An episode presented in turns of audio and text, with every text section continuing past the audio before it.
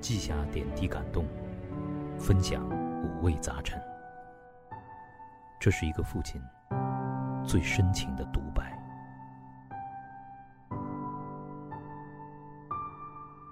二零二零，磊哥亲子札记。磊哥亲子札记二零二零，这里是磊哥啊，非常开心跟大家在札记当中相逢。我们继续来分享啊，陪伴我们的孩子成长的点点滴滴。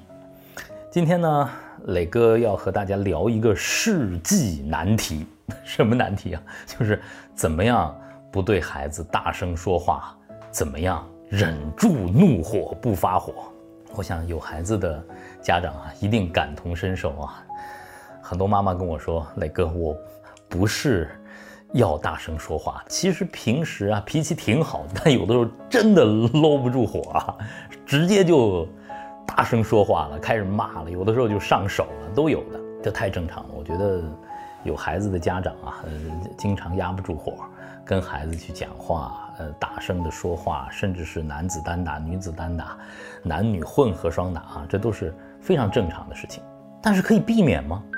因为，我们做父母，当我们对孩子发了火，甚至有的时候没忍住啊，打了孩子，但最后其实过不去的是我们自己，我们比孩子还难受。更可怕的是，如果说当我们和孩子之间的这种交流啊，不喊、不骂、不打。孩子就不听你的，那就失控了，那就说明我们和孩子之间的这种交流已经完全出现了问题了。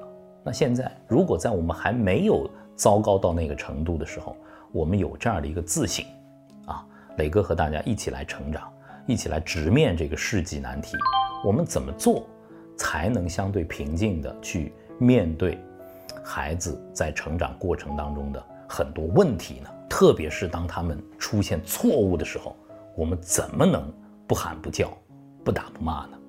妈妈们可能会觉得，就是男人在谈这个问题的时候啊，呃，多多少少有些站着说话不腰疼啊。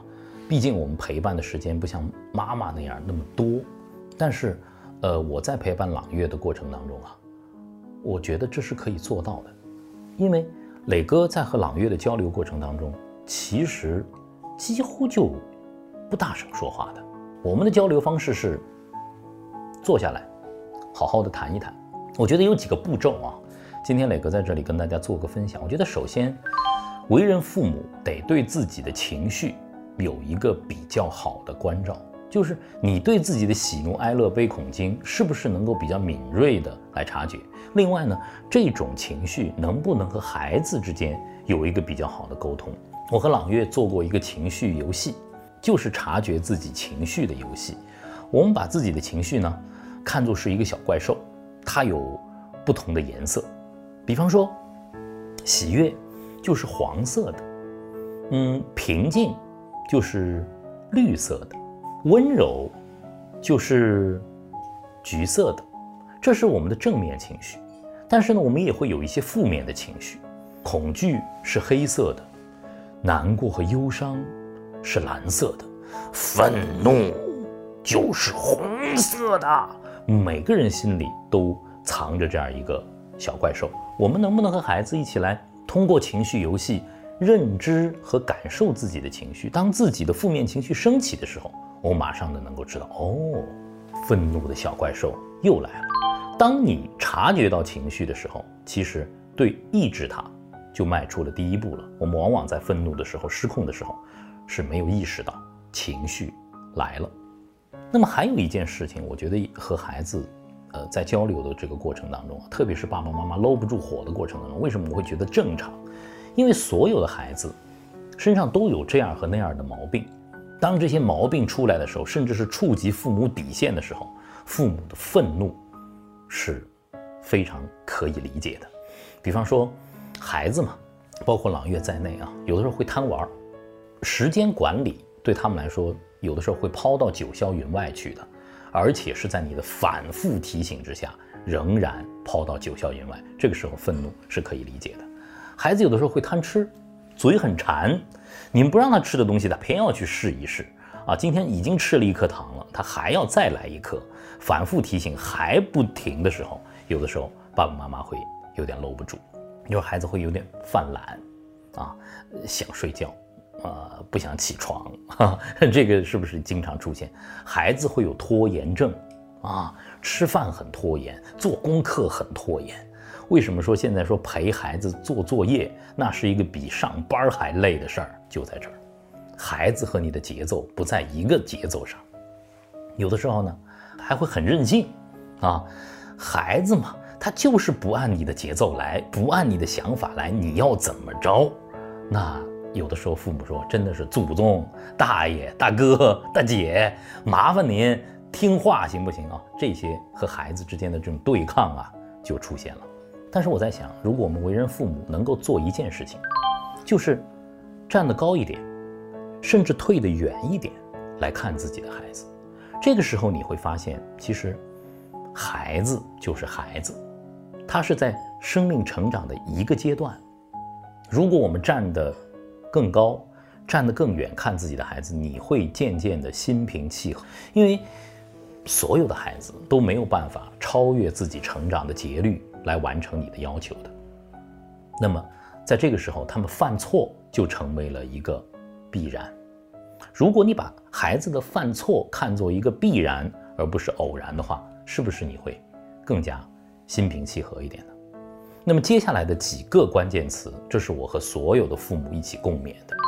当孩子做了你无法忍受的事情的时候，当孩子出现一个你必须去纠正的行为的时候，你是马上纠正。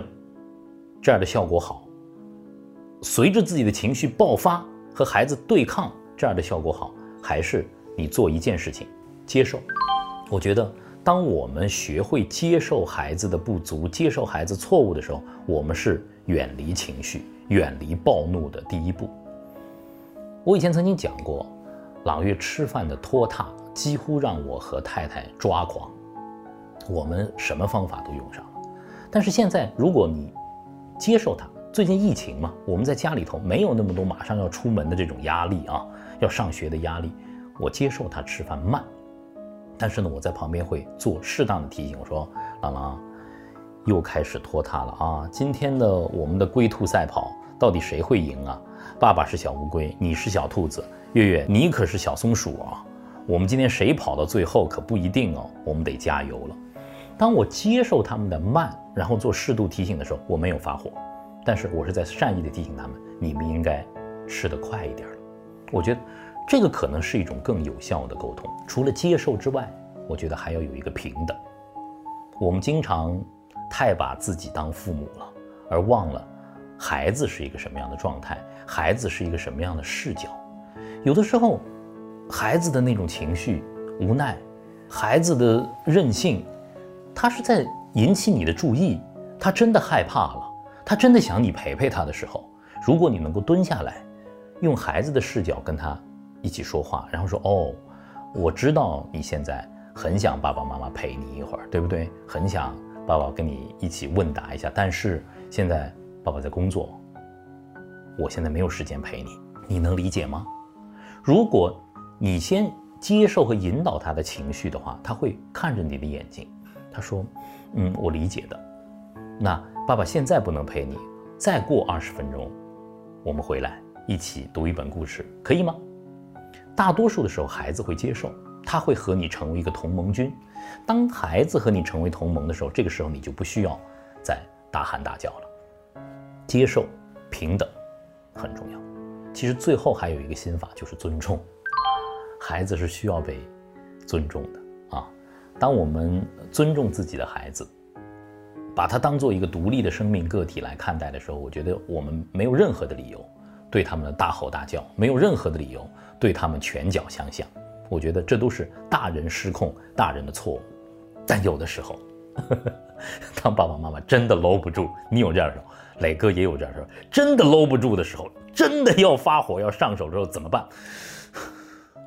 我要自己待一会儿。马上给自己踩一脚急刹车，各自待一会儿，安静的待一会儿，找一个家里头的没有人的空间，自己待一会儿。我觉得这是非常非常有效的方式。那么，当你们的家庭成员之间有了接纳，有了平等的尊重，有了倾听之后，其实我觉得大声说话和上手的几率会越来越小。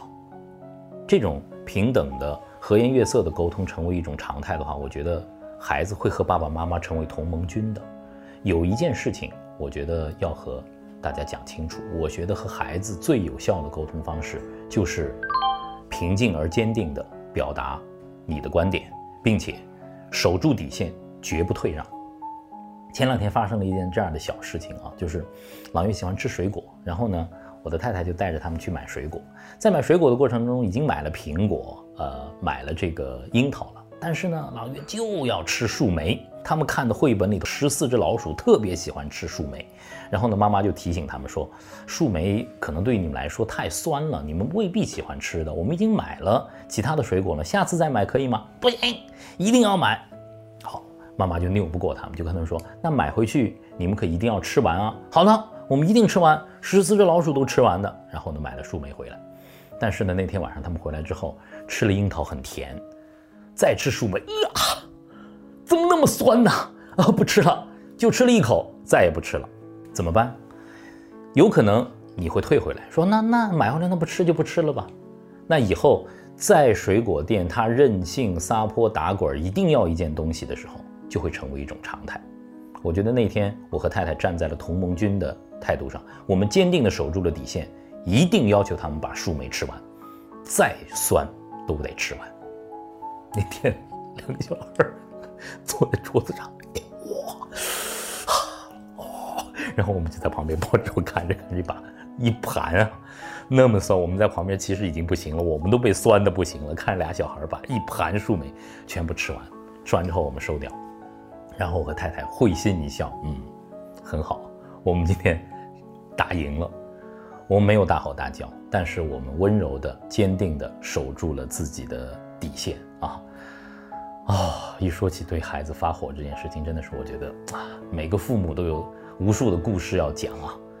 但是一起共勉吧。虽然我们是有的时候真的忍不住，但是我们察觉自己的情绪，呃，接纳自己的孩子，对孩子平等对待，也尊重我们的孩子。这样呢，希望我们以后。能够形成一种温柔、坚定的表达观点、守住底线的沟通和交流的方式，这将会陪伴你们家庭一生的。